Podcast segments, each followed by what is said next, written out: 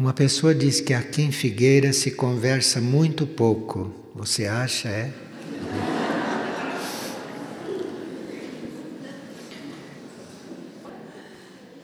E como fazer silêncio com a mente?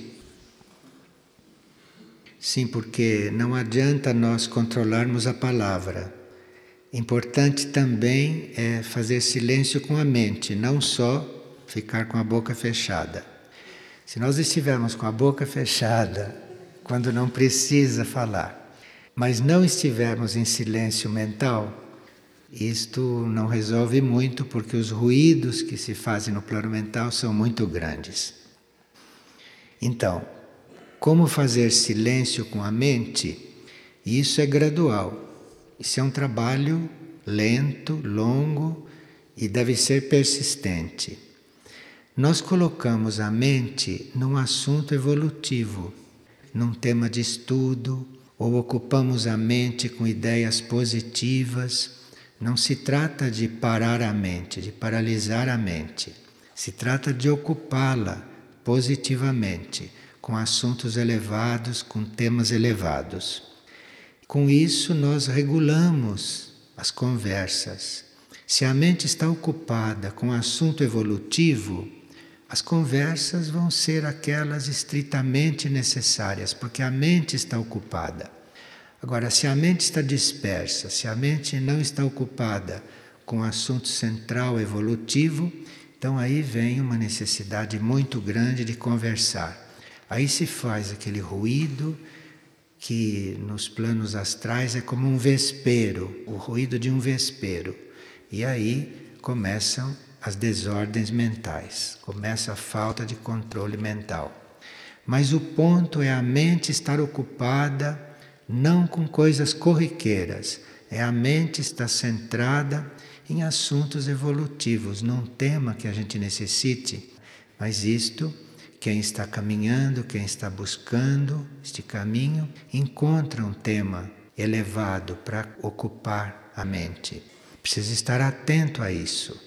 É um trabalho isto, um trabalho muito importante que a gente vai aprendendo a fazer não deixar que a mente divague, não deixar que a mente, o cérebro fiquem pensando automaticamente, sem que vocês controlem.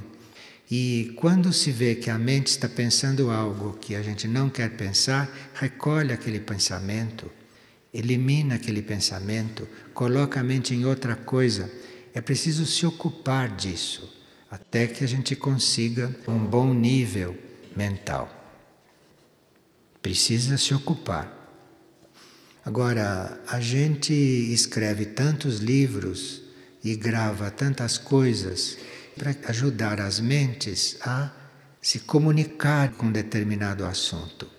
Aí a mente se coliga com determinado assunto e depois fica se dedicando, fica desenvolvendo, fica estudando aquilo. E isto é evolutivo para a mente, desde que os assuntos nos correspondam desde que os assuntos digam respeito àquilo que a gente está necessitando naquele momento. É preciso ocupar a mente com assuntos positivos. E uma pessoa pergunta: quando decidimos trilhar o caminho espiritual, mas membros da família se opõem, criando muitos obstáculos, como devemos proceder diante desta situação? Até mesmo quando somos convidados a participar de um trabalho grupal, isso cria atritos na família. Como devemos agir? Então, isto são famílias kármicas, não é? Não são verdadeiras famílias. Não são seres que estão unidos, seres que se reuniram para trilhar o caminho juntos, para se ajudarem mutuamente no caminho. Isso seria uma verdadeira família. Mas se na família existem tantos contrastes, é porque são famílias kármicas. E nessas famílias kármicas, nós temos que aprender a agir com habilidade. Porque se nós não tivermos habilidade, estes vínculos não muito positivos, esses vínculos kármicos, acabam ficando ainda mais acirrados, complicam-se. Então é preciso, nas famílias kármicas, a gente agir com habilidade e sempre não esquecer de quando está tratando com alguém, quando está agindo, está sempre invocando o próprio eu superior e invocando o eu superior dos outros membros da família. Porque cada membro da família tem o seu eu superior. E o eu, eu superior está sempre em um nível acima do nível daquelas personalidades. Então você invoca permanentemente o eu superior daquele com quem você está tratando. E isto ajuda o eu superior a emergir, o eu superior a participar daquele assunto. Precisa um trabalho sábio, não é? Um trabalho atento e de respeito à situação de cada um. Porque se uma pessoa ainda não age como eu superior, temos que ajudá-la a agir. E nós ajudamos é quando ficamos coligados com o eu superior dela. Isto ajuda o eu superior a se aproximar, isto ajuda o eu superior a se revelar, a emergir. Precisa ter paciência. Isto é o verdadeiro trabalho numa família. É isto que a gente faz dentro de uma família, quem tem consciência. É ajudar a que os eu superiores venham à tona. É você tratar com os eu superiores. Aparentemente você está tratando com pessoas, mas na realidade você está o tempo todo invocando, chamando o eu superior. Está ajudando o eu superior a emergir para que eles tenham um outro nível de vida e um outro nível de compreensão. Sim. As famílias em geral são muito católicas. Qualquer coisa que foge um pouquinho daquelas regras, eles são contra. Mas isto, em qualquer situação, você invoca o eu superior, sejam católicos ou não sejam católicos. O eu superior não tem religião. Isto é uma coisa da superfície. Então você invoca o eu superior do indivíduo, seja católico, seja protestante, seja espírito, isso não tem importância. Quando o eu superior emerge, ali começa a acontecer outra coisa. O eu superior está além. Preconceito religioso é da mente, não é do eu superior. Veja, por mais que eu me esforce, eu não consigo, mesmo depois de 30 anos de casado, conviver bem com a minha esposa. Veja, um casamento kármico, não? E eu não consigo agora ter mais relacionamento sexual. Então, em 30 anos, já se viveu o suficiente para se estar a esta altura numa relação fraterna. Quem está casado há 30 anos já é para se sentir irmão do outro. Já não é mais nem para estar pensando em relação sexual. Mas isto quer dizer que não é um verdadeiro matrimônio, que é um matrimônio kármico. Então aqui precisa habilidade. Aqui precisa habilidade, aqui precisa refletir com a pessoa, precisa se entender com a pessoa, ver se salva a amizade, se salva a fraternidade. Porque o casamento não existe mais. O casamento nunca foi, não é?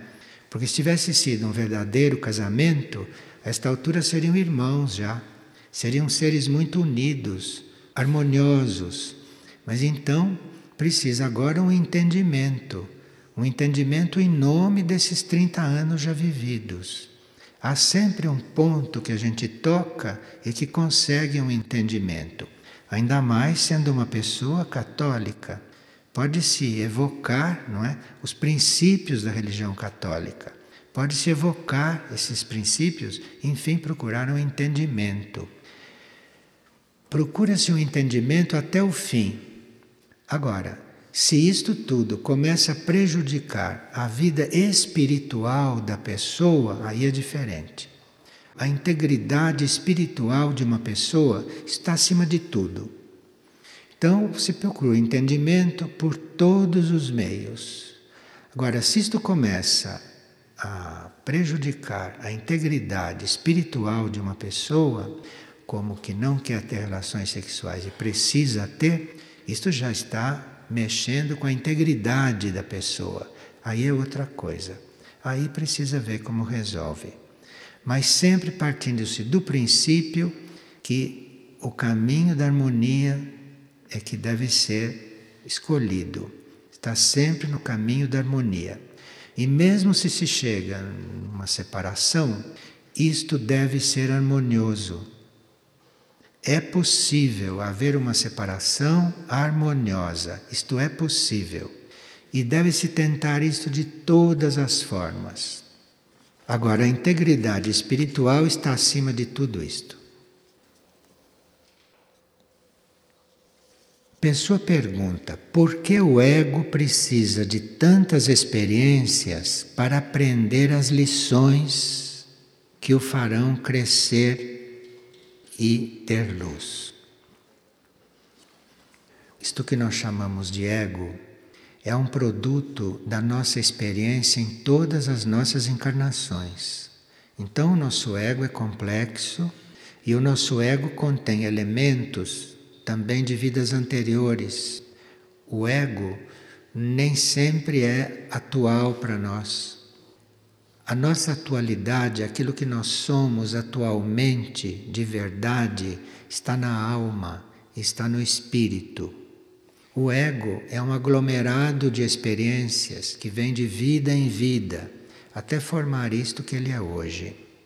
Então, nós precisamos ter o ego muito pacientemente. Temos que observar nós mesmos como ego e fazermos o possível para ele também se transformar. Quase sempre a alma e a mônada estão num outro ponto, estão numa outra consciência. E a nossa consciência está aqui lidando com o ego, que é um núcleo que ainda existe.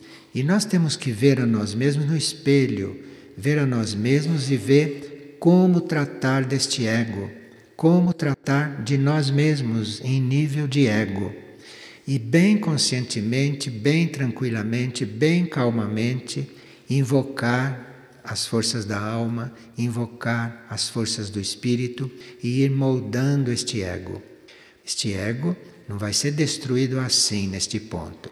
Este ego vai ser com o tempo absorvido na alma. Este ego vai ser absorvido.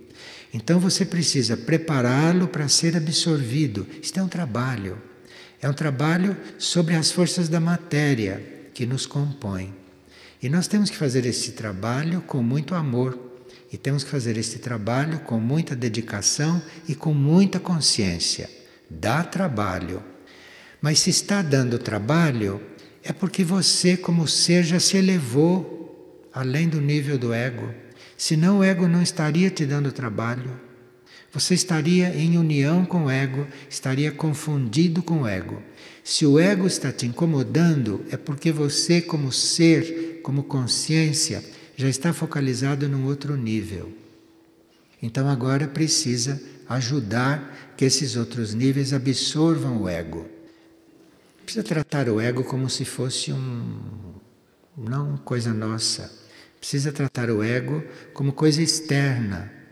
Isto tudo é com a imaginação que se faz, mas a imaginação é muito criativa e a imaginação ajuda muito. E o ego, com o tempo, vai ser absorvido, mas precisa da ajuda da alma, precisa da ajuda da mônada, e nós temos que viver tudo isto com toda a consciência, com amor, não é? E com dedicação. Alguns nesta luta estão desenvolvendo o heroísmo. Heroísmo é uma coisa que nós todos precisamos, nós todos necessitamos. Nós todos deveríamos ser heróis. Então, isto no fundo está desenvolvendo o heroísmo. E quando isto tudo estiver resolvido, nós vamos ver de quantas coisas nós seremos capazes, coisas que não somos agora. Mas depois de desenvolvido isto com heroísmo, nós vamos ver de quantas coisas nós somos capazes, quanta colaboração nós podemos dar ao plano evolutivo. Mas isto é um caminho. E quais seriam os outros métodos para liberar a essência interna além do fogo? Porque ontem nós estávamos dizendo que o trabalho do fogo é liberar a essência de tudo aquilo que ele toca, de tudo aquilo que ele queima. Então, outros métodos para liberar a essência é a purificação consciente. É nós nos purificarmos, é nós estarmos trabalhando pela nossa purificação, trabalhando a nossa entrega ao eu divino, ao eu divino em nós. E obediência aos sinais recebidos.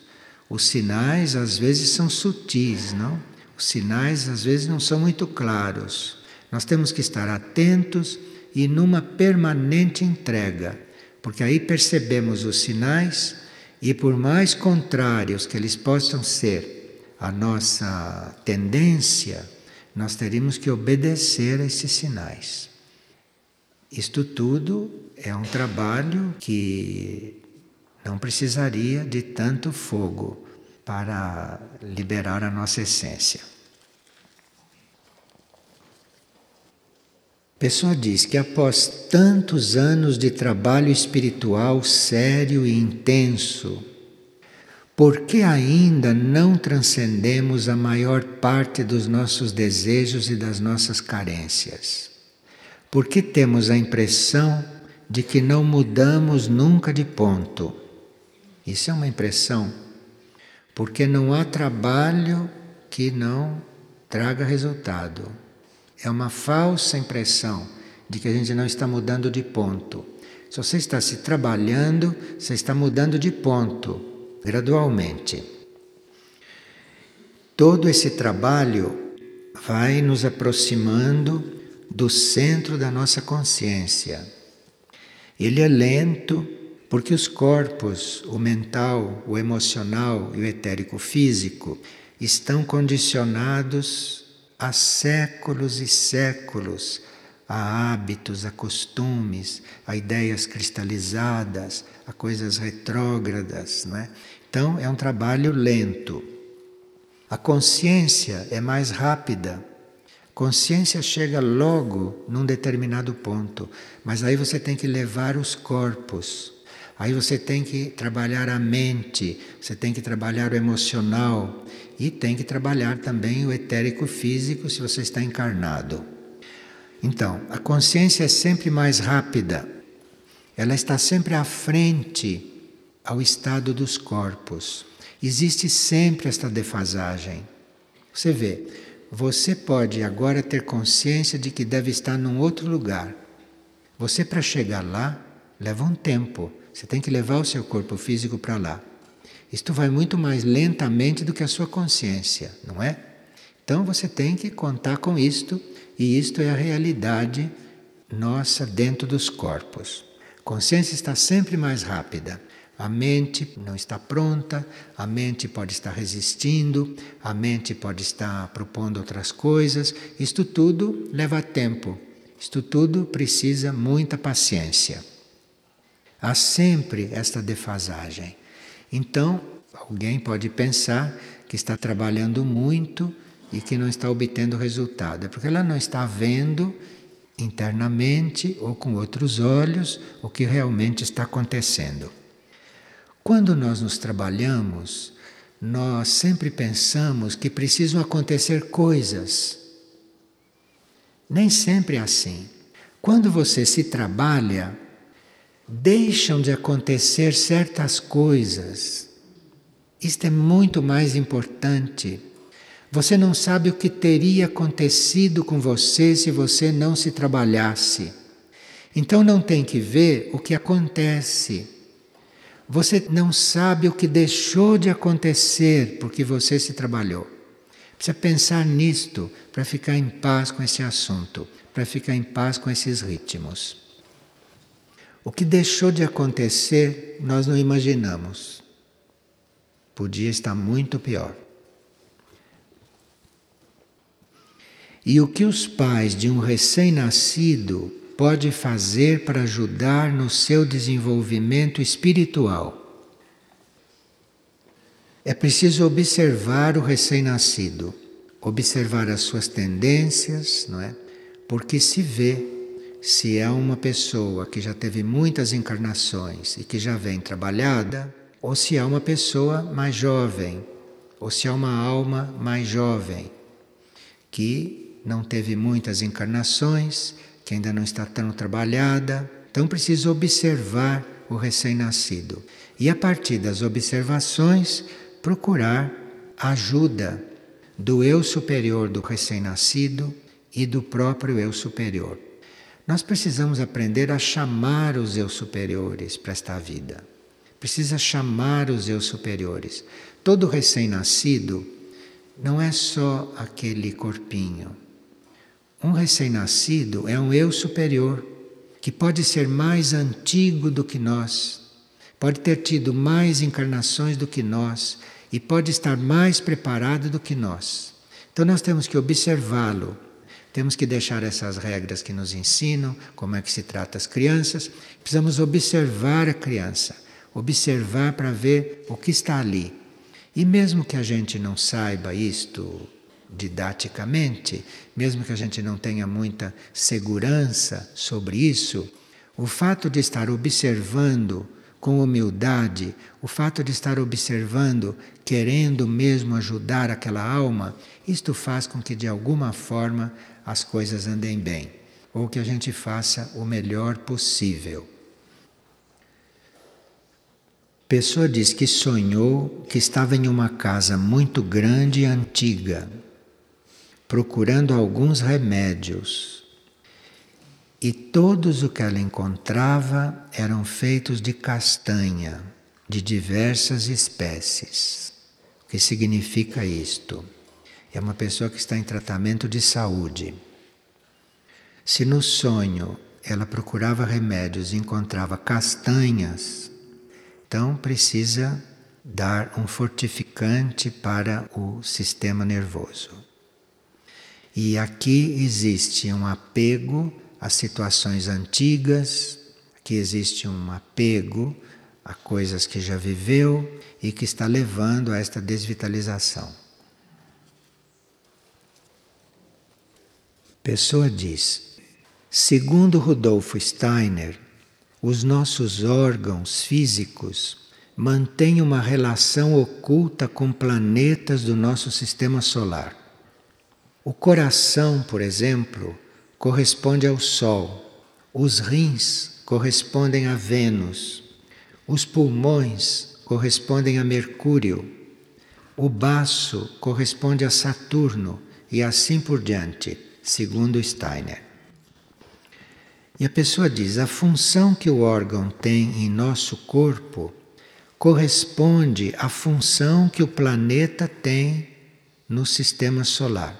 Isto é como uma analogia como se um planeta fosse algo de uma certa dimensão e um órgão do nosso corpo, numa outra dimensão, numa outra proporção, fizesse um papel semelhante no corpo, o mesmo que o planeta faz no sistema solar. Quer dizer, não o mesmo, papel análogo.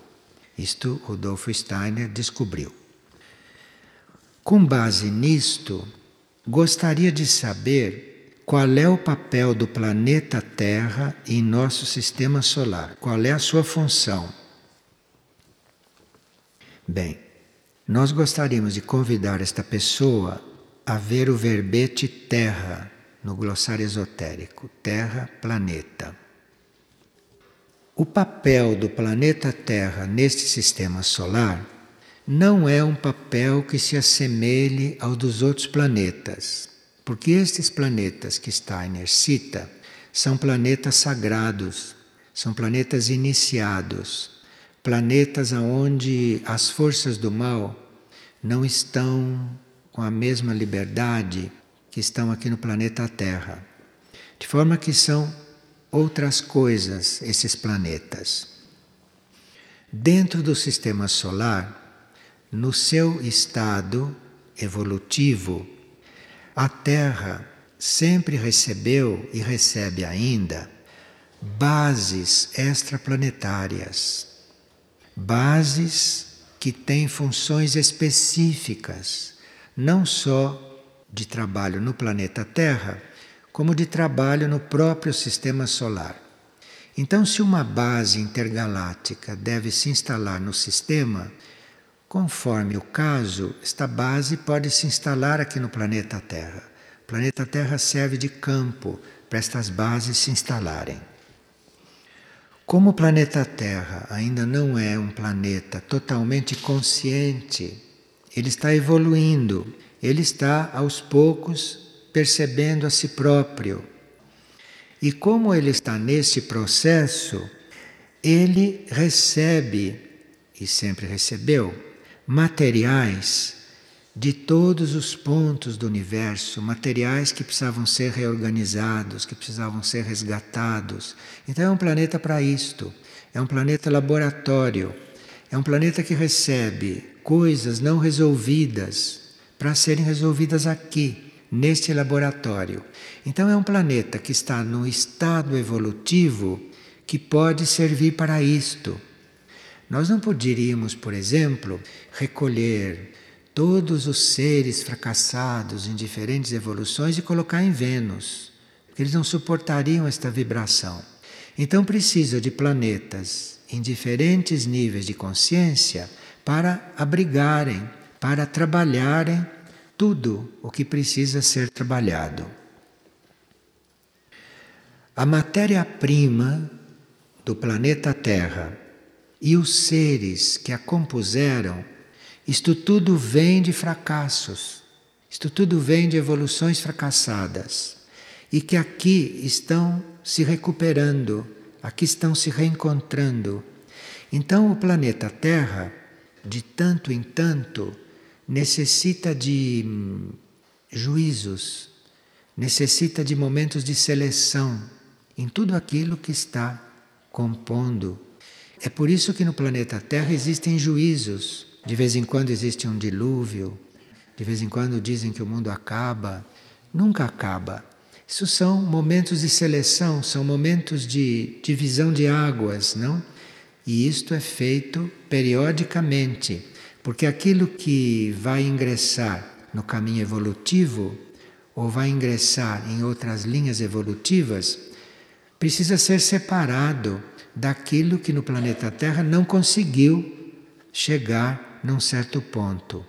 Então o planeta Terra tem estes juízos periódicos, tem essas, esses momentos não, de separação de coisas, como nós estamos vivendo agora, como vocês estão observando. E até que o planeta Terra cumpra esta tarefa, cumpra este estágio, até que o planeta Terra se encontre, e aí então ele será um planeta sagrado como os outros que existem no sistema solar. Mas por enquanto, este planeta é um planeta laboratório. É um planeta que está trabalhando na resolução de todo este material que o compõe e que foi atraído para ele, porque todos nós necessitamos desse trabalho. Necessitamos de definição, de escolhas. Nós temos que escolher entre linhas evolutivas. Então, isto tudo acontece aqui, que não acontece nos outros planetas. Porque cada planeta tem seu nível de consciência, tem a sua função até de manutenção no sistema solar, mas não é o caso da Terra. A Terra está ainda nesse estágio anterior. E a nossa responsabilidade Sabendo destas coisas aqui dentro da Terra, nossa responsabilidade seria servir este planeta, não é? Quem já percebeu tudo isto está aqui para servir o planeta, está aqui para colaborar para que o planeta Terra se reencontre, para que o planeta Terra se resolva, não é? Para que esse laboratório aqui do planeta Terra se desenvolva, se aprofunde, não? E corresponda a uma lei evolutiva superior.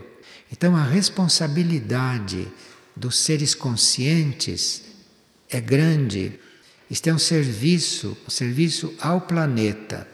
E com isto nós vamos colaborando para que haja ligações entre esses níveis planetários comuns, não, e os níveis superiores de consciência. Isto é um trabalho, é uma tarefa que muitos seres da humanidade se autoconvocaram para desenvolver agora.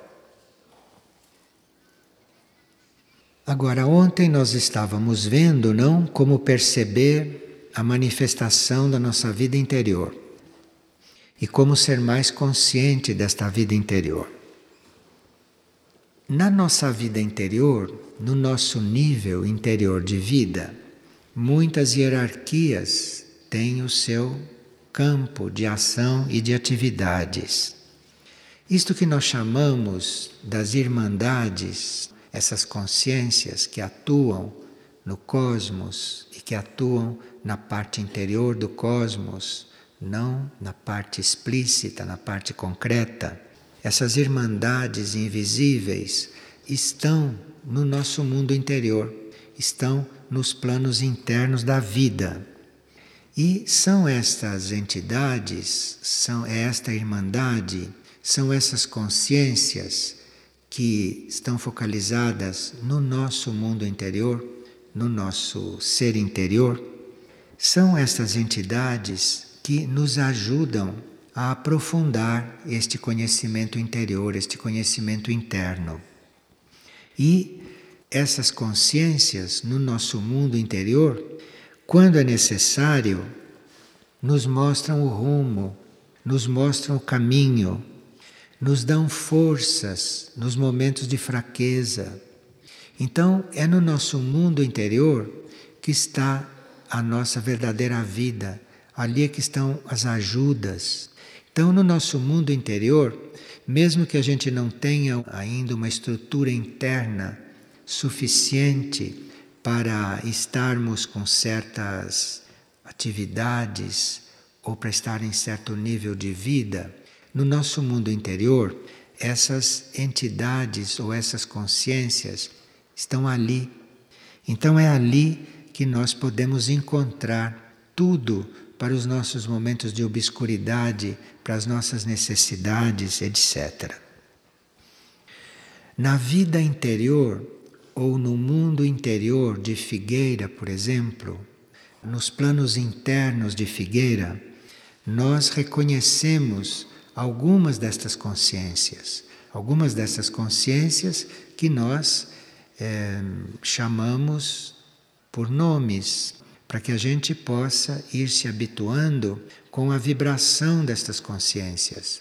Porque são consciências que têm diferentes vibrações, consciências que têm diferentes tarefas, diferentes ações junto a nós no nosso mundo interior.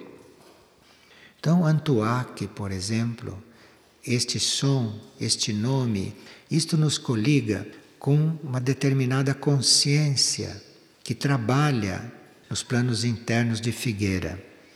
Michuque é outro nome, outro som que nos coliga com um outro tipo de consciência que está muito ativa nos planos interiores. Visnuki e outros que nós conhecemos através dos livros. Esta vida interior, esta vida está além do nosso corpo mental, está muito além do nosso nível mental.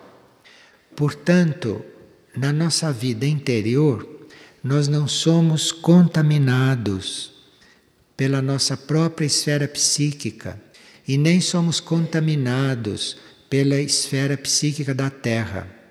Aqui na vida externa, na nossa vida mental externa, na nossa vida consciente, nós podemos passar por contaminações. A nossa vida pode ser invadida por forças contrárias, não? Por forças involutivas, por forças que não correspondem à vibração que estamos procurando. Isto não acontece na vida interior. Na vida interior, nós estamos resguardados disto. E a conscientização pelo eu externo pode ser limitada. O nosso eu externo conscientiza certas coisas até certo ponto, mas de um certo ponto ele não passa, ele não pode conscientizar. O eu externo a personalidade, o ego, nós, como ser consciente, teríamos que estar apelando para esta vida interior, teríamos que estar apelando para esses planos para podermos finalmente conhecer um pouco mais a respeito das coisas com as quais estamos lidando. Nós precisamos disto. Por mais confiança, por mais conhecimento que a gente tenha das próprias capacidades, da própria mente, por mais boa relação que a gente tenha com a própria formação humana, nós teríamos que estar sempre apelando para este mundo interior, sempre apelando para esta vida interior, porque é nessa vida interior que nós vamos ter uma visão e uma compreensão mais exata das coisas com as quais estamos lidando. A vida interior nos dá uma possibilidade de compreendermos tudo mais profundamente ou mais interiormente. A mente analítica, a vida externa, não tem esta profundidade, não tem esta capacidade. A mente analítica, a nossa experiência humana, não chega à profundidade que o nosso mundo interior chega e pode nos revelar. Humildade, fé, entrega e doação de si ao serviço, ao serviço grupal, ao serviço planetário, ao serviço do mundo, ao serviço da humanidade, o serviço altruísta, sem interesse, o serviço desprendido de interesse pelo resultado. É através destas coisas que nós vamos conhecendo e que nós vamos tocando esta vida interior e começamos a nos relacionar com esse conhecimento. O nosso livro que representa a vida interior é Das Lutas à Paz. Então, é um livro todo dedicado àqueles que buscam esta consciência interior. Quando o livro foi estudado, provavelmente nós não estávamos com tanto interesse na vida interior como estamos agora nós não estamos tão necessitados de tocar esta vida interior como estamos agora. Então, nós podemos individualmente voltar a das lutas à paz, porque aquele livro, melhor do que nenhum, pode nos dar esta dimensão da vida interior e pode nos dar chaves para estudarmos melhor esta vida.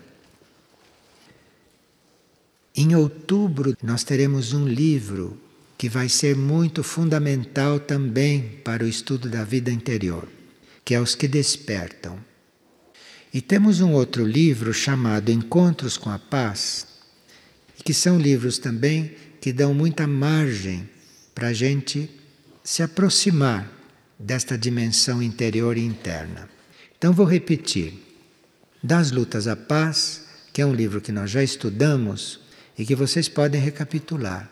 Ali vocês terão muito estímulo para a vida interior e muitas chaves e muita inspiração, porque Das Lutas à Paz foi um livro inspirado por Michuk, pela governante dos espelhos. Então, Das Lutas à Paz tem uma energia que hoje vocês vão poder reconhecer muito melhor no sentido de vida interior.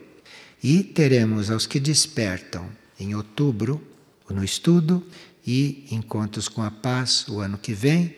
Então, a vida interior, nesse estudo dos livros, está específica em três etapas: em das lutas à paz, em aos que despertam e encontros com a paz. Então, até lá, nós vamos ter oportunidade de estar mais relacionados com esta vida. Por um lado, o nosso planeta está manifestando um estado muito caótico, como vocês estão observando. E este caos está chegando em um grau muito avançado, quase insuportável em certas áreas do planeta. Mas, por outro lado, num ritmo ainda mais acelerado do que o caos, num ritmo ainda mais acelerado, está a evolução espiritual do planeta. Então nós não teríamos que estar muito ligados ao caos, não teríamos que estar tendo o caos como uma base. O caos planetário tem o seu curso e o caos planetário ainda não tocou o fundo. O caos planetário ainda vai ser mais desenvolvido. O que nós temos que ver é que a evolução espiritual no planeta está num ritmo mais acelerado que o do caos. Então, se nesse caos planetário nós estivermos bem coligados com a evolução espiritual, bem decididos na nossa escolha, nós vamos ultrapassar esse estado de caos. Porque a evolução espiritual está mais presente como ritmo do que o caos. O planeta é governado. O planeta tem um governo, um governo interno. E este governo interno permite este caos generalizado porque existe a possibilidade de uma evolução espiritual muito além do ritmo desse caos. Está claro isto?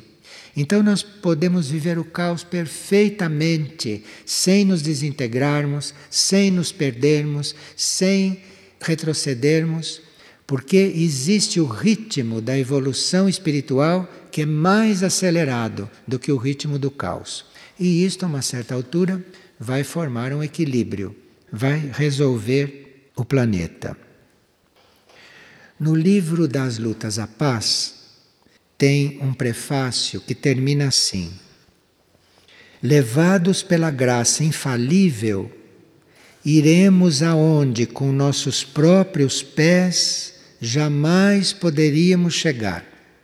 Então nós temos que realmente, não é, estar contando com esta graça, que é a lei evolutiva presente numa intensidade muito maior do que a intensidade do caos, não?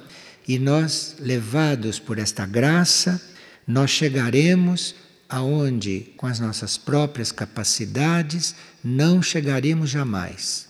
Isto é um dos sentidos deste livro. Sem uma base assim, sem que nós estejamos baseados em algo que está no nosso interno, que está na nossa vida interior, tudo que se vai vivendo não passa de repetição, não passa de coisa já vivida, já conhecida. E nisso nós não conseguimos ultrapassar o ritmo do caos. E aí somos absorvidos pelo caos. Então precisa muita atenção e não estar se repetindo, vivendo coisas óbvias, coisas que nós já sabemos como é, que já sabemos como acaba, que já sabemos ao que leva. Nós teríamos que estar buscando o novo, buscando as soluções internas, buscando realmente a vida interior, que é para não sermos absorvidos por este estado atual planetário. Então, com isto, nós vamos nos preparando, não? E vamos ver se estamos mais envolvidos por esta vida interior, se estamos mais atentos a esses nossos níveis mais internos. E com isto, se estamos colaborando para que o ritmo externo ou para aquilo que se passa no plano consciente, na parte externa, vá se tornando cada vez mais harmonioso para poder equilibrar o caos planetário, que ainda vai desenvolver, que ainda vai progredir e evoluir. Então nós teríamos que, na mesma proporção, na mesma proporção ou numa proporção maior, desenvolvemos a harmonia, desenvolvemos o equilíbrio, que é para equilibrar ao máximo ou para evitar o pior aqui na parte externa do planeta. Isto é uma responsabilidade, é uma tarefa para quem está aqui nesta vida de superfície um pouco mais consciente do que a maioria. Vocês têm mais alguma pergunta?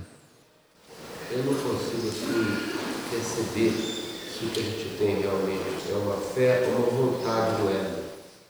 A fé não é do ego. A fé é uma qualidade do eu interior, do eu interno. Então não tem como confundir. A fé é do eu interno.